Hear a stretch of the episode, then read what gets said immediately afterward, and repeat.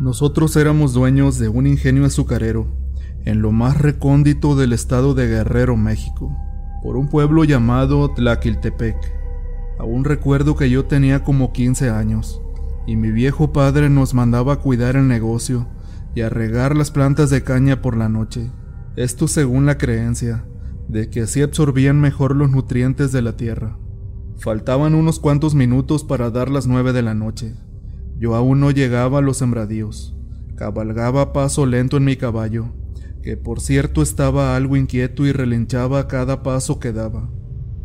A unos 300 metros para llegar, habían árboles frondosos y bastantes hierbas silvestres. Justo entre esos árboles, el caballo retrocedió del miedo y en su desesperación casi me tira. Pensé que quizás era una víbora que lo había espantado pero entre mis ojos se postró, y con la poca luz de la luna pude ver a un gran perro negro como con rabia, y éste lanzaba mordidas a mi caballo. Este perro no era para nada normal, era un poco más bajo que el caballo, con ojos rojos como las brasas, de color negro y ni hablar de su feroz y grotesco hocico, con una mandíbula impresionante. El caballo esquivaba los ataques y a la vez lo trataba de patear. En aquel momento desmonté y desenfundé mi revólver y le metí los seis balazos a esa cosa que salió del bosque, pero las balas le rebotaban de forma impresionante. Pareciera que esa bestia tenía pacto con el mismo diablo, porque ningún daño le provoqué. Como pude monté de nuevo al caballo y galopé de regreso a mi casa. De inmediato le conté a mi padre de este extraño suceso. Él muy pensativo y sin titubear me dijo, Mira, mijo, como lo supuse. Ese maldito viejo no se quedó quieto y metió las manos. Ahora el problema será cómo enfrentarlo, si somos gente sin problemas y de paz. Mira, hijo, ¿recuerdas que hace un mes tuviste una pelea con Simón García? Ese hombre es un rufián y envidioso. Después que lo descubriste robando mercancía del negocio y lo enfrentaste. Imagino que muy molesto sin duda le contó a su abuelo, don Onofre García, el gran temido y abominable nahual del pueblo, quien tenía la facultad de convertirse en cualquier animal que le gustara, y era bien sabido que mató a muchos del pueblo que le estorbaban. Pero hasta este momento nadie sabía cómo enfrentarlo sin salir muerto. De entre los trabajadores del ingenio, había una pareja de ancianos que me querían mucho. Les conté que en varias ocasiones era atacado por un enorme perro negro, de gran musculatura, ojos rojos y arrojando baba de su boca. Este perro parece que surgía del infierno, porque ya varias veces lo llené de balas y nada más no se muere. Al principio solamente me quiso asustar, ahora ya también me quiere matar. No sé cómo enfrentarlo. Mi padre no duda que sea don Onofre García el gran nahual del pueblo. La señora al oír este problema me dijo, Mira, mijo, quieren asustarte y sin duda es un nahual, un hombre brujo. Esos malditos solo viven robando y no tienen límites. Yo no creía nada en aquel tiempo acerca de brujos, nahuales, brujas y seres del diablo, pero lamentablemente era cierto. La anciana me pidió que le mostrara mi arma. La tomó entre sus manos quitándole el cargador. Sacó una a una las balas y en un dialecto de la lengua mixteca dijo, Dios Padre mío, que tu luz y espada protejan a este hijo tuyo, que la ira y furia de ese nahual, hombre de Satanás, no caiga más en él, y no derramen más sangre como la que ya se regó. Por favor te pido que ese ser obscuro enviado del infierno, regrese por donde salió. Amén. Después observé cómo con un pequeño cuchillo hizo una cruz a cada bala, las regresó al cargador y se lo colocó de nuevo al arma. Ahora traía una 9 milímetros de 15 tiros. Después de todo esto me dio un gran secreto. Mira, mi hijo Alberto, cuando salga esa fiera de nuevo y trate de morderte, saca también tu machete, persínalo y hazle una cruz. Cuando se te aviente, pégale con él al piso y grita, Nadie por encima de Dios y nadie contra él. Esto te dará unos segundos para matarlo. Es un bloqueo especial contra nahuales. Nunca falla, y menos si lo haces tú porque si no, nos quedaremos nosotros sin patrón. Esa noche hice mis cosas normales, y a las nueve de la noche como de costumbre, regresé a regar las cañas del ingenio. De pronto el caballo comenzó a jalonearse asustándose mucho. Comprendí entonces que aquella bestia estaba presente, y desmonté del caballo para enfrentarlo. Dios mío, dije.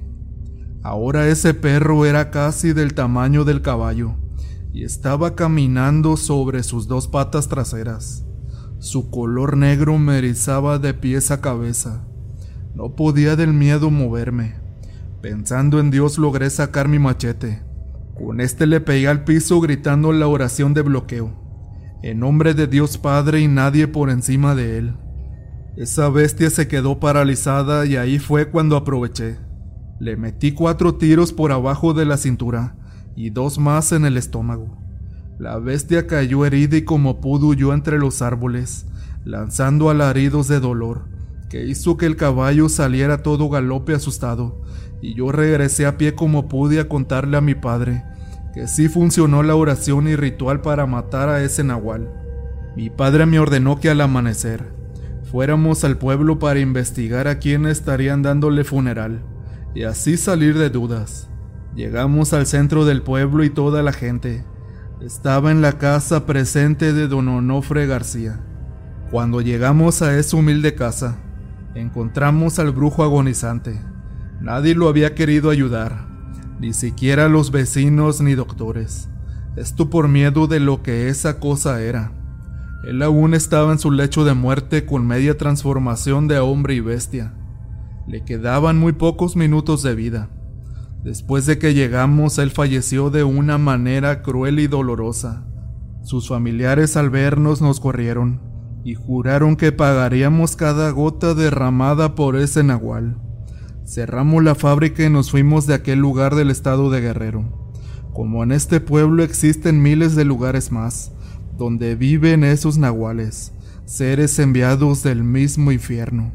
Tendrás que cuidarte las espaldas día y noche por eso mejor decidimos salir de ahí, y de esto jamás contamos a nadie más, hasta el día que volvieron a aparecer.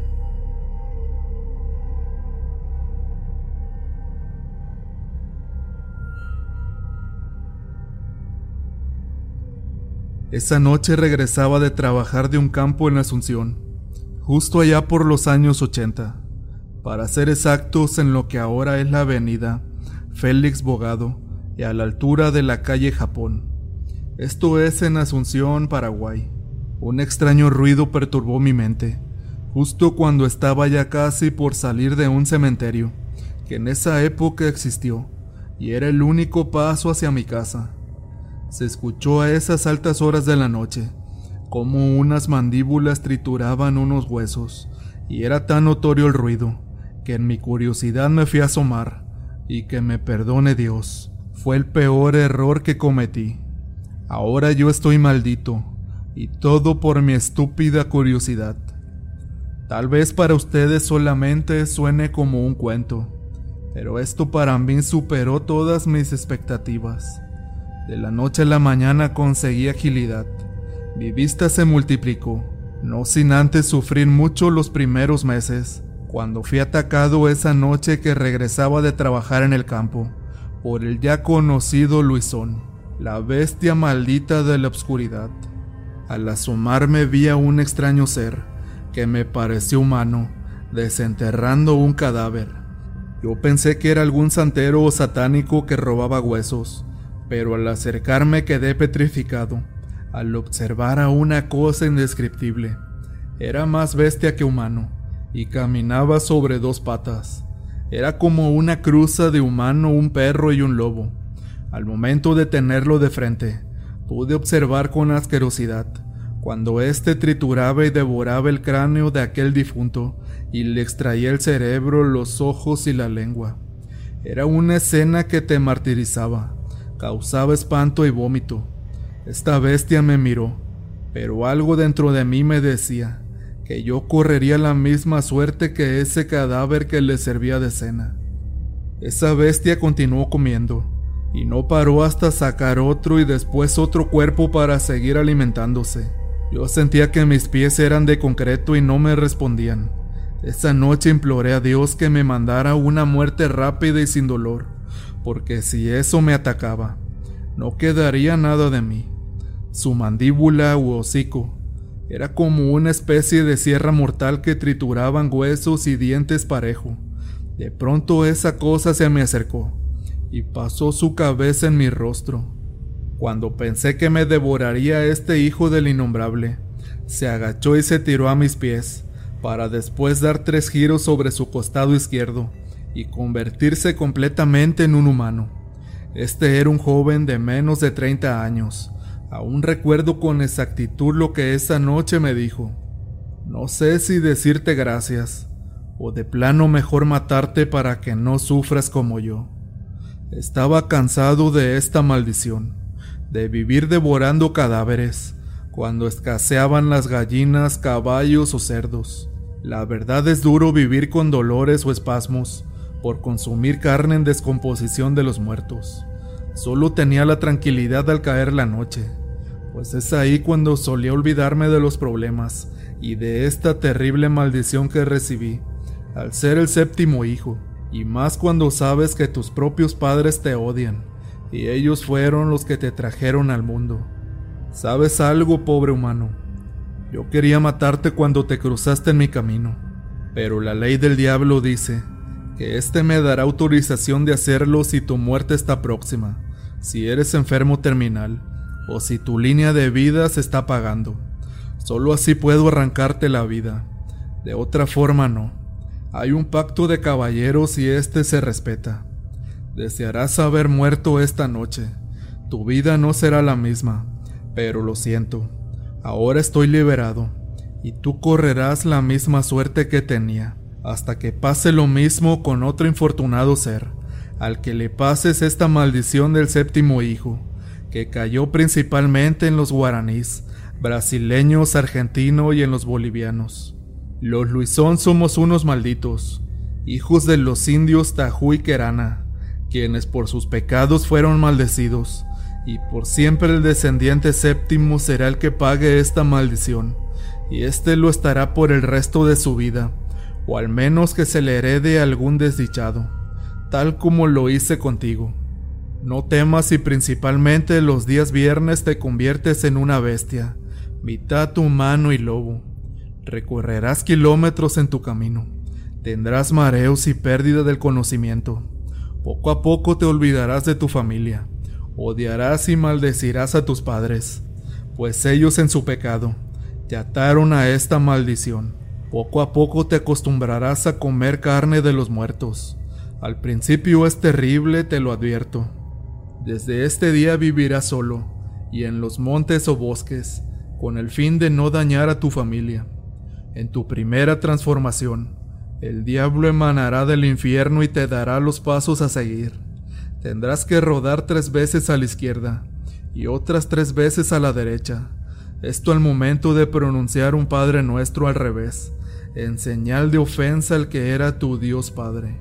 En unos minutos serás la criatura o bestia más temida de la noche, y pobre de quien se cruce en tu camino. Como te conté, si a ese ser aún no le llega la hora de su muerte, lo dejarás libre. Pero si por alguna razón está marcado con ella, puedes devorarlo ya que su destino se cumplirá. Depende también de tu complexión muscular, de tu cuerpo y de tu color de piel para saber la clase de monstruo que serás. Tendría que matarte, pero mejor no. Ya lo estás en vida. ¿Sabes qué? Ya me cansé de que los granjeros escondan a sus animales. El diablo nos premia devorando en los cementerios los miserables cuerpos principalmente de bebés sin bautizar. Eso sí, cuando amanezca mejor escóndete. Es ahí cuando comienza la cacería de lobisones o luisones y nos reconocen por ser despojos humanos, desnutridos y flacos, y no tendrán misericordia de ti. Esa noche yo hubiera preferido morir en aquel mismo lugar, para no estar viviendo como bestia y saber que cada noche y en especial el día viernes me convertiré y saldré a devorar animales, personas y lo que más odio, la carne de los cadáveres en los cementerios. Ya traté de matarme pero no pude. No quiero dañar a nadie, pero créanme que el pacto lo hicieron con Satanás, y ese es inquebrantable. Esto proviene desde siglos pasados con los indios sudamericanos de mi país, como con los nahuales hermanos míos de tu país de la cultura azteca. Para despedirme les diré que es posible matar a un luisón o nahual sudamericano de la siguiente forma. Primero lleva a bendecir el arma y las balas a siete diferentes iglesias, también las dagas o cuchillos de plata. De preferencia que esto sea un día jueves, ya que el viernes es el séptimo día, del séptimo hijo maldito híbrido casi hombre lobo, y se debe de hincar quien me quiera dar muerte rezar un Padre Nuestro sin que se le olvide. Esto me pondrá a tu alcance para así poder asesinarme. Pero si llegas a fallar, corre porque no tendré piedad de ti, ya que no seré yo, sino el mismo diablo o demonio, manipulando mis sentidos.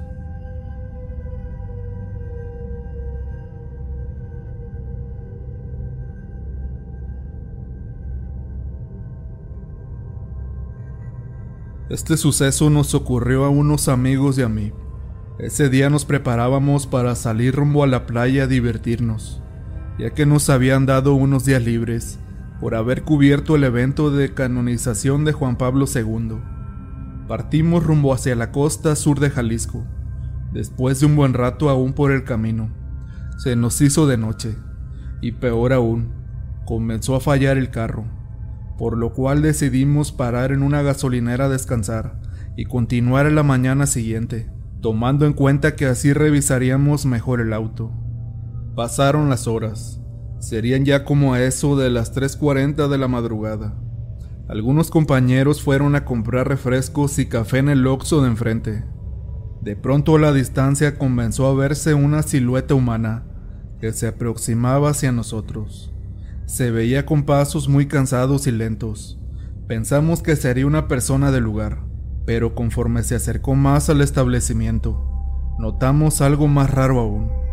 Traía consigo unas vestimentas muy viejas, rotas, un bastón muy desgastado por el tiempo y una barba blanca muy pero muy larga. Por fin la persona se dejó ver por completo y tomó asiento en una banca. Parecía todo normal pero de pronto comenzó a quejarse muy lastimosamente. Dios, por favor ya déjame descansar en paz. Ya por muchos años pagué todo lo malo que hice, y aún así arrastro con los pecados de los demás. Te suplico que ya me pongas a descansar. Ya le di docenas de vueltas al mundo. Ya miré guerras, hambres, muertes, desastres y más. Entonces nos acercamos a la persona que despachaba la gasolina para ver si él conocía a ese hombre, pero su respuesta fue que no. Dijo que en el pueblo jamás lo habían visto. En ese momento un compañero se le acercó y le preguntó que si estaba bien. Y aquí viene lo más extraño. El hombre con un semblante triste y cuerpo completamente demacrado nos comenzó a platicar que él andaba caminando por todo el mundo, que había visto muchos cambios en la humanidad y que este mundo estaba a unos años de comenzar una gran guerra muerte, primero por el petróleo, que los países más ricos serían los primeros en caer, que al final el agua sería escasa y unos a otros nos mataríamos. Dijo que él penosamente seguiría caminando siempre hasta el final de los tiempos, donde se terminan los caminos. Nosotros algo desubicados e impresionados, nos miramos unos a otros. Él volvió a hablar. No se asusten. Tengo que seguir hasta que Dios me quite el castigo. Le pedimos algo de tomar, pero de momento se paró y comenzó a caminar de nuevo, con sus pasos casi arrastrados. De repente ya a esas horas de la madrugada, aunque parezca algo increíble, ante nuestros ojos llegó una especie de remolino y se perdió en él, dejándonos perplejos y completamente contrariados, por lo que acabábamos de presenciar. Él nos comentó también antes de irse que conocía todos los países del mundo, ya que éste los había caminado infinidad de veces, y que en poco tiempo los continentes se separarían, y que varios países quedarían atrapados entre el agua. Ha pasado ya tiempo desde ese encuentro, y no sabemos en realidad qué fue de ese hombre. Nunca supimos de dónde venía ni a dónde iba. Lo que sí nos dijo es que su nombre era Samuel. Al día de hoy aún temo que se cumpla lo que él habló aquella noche.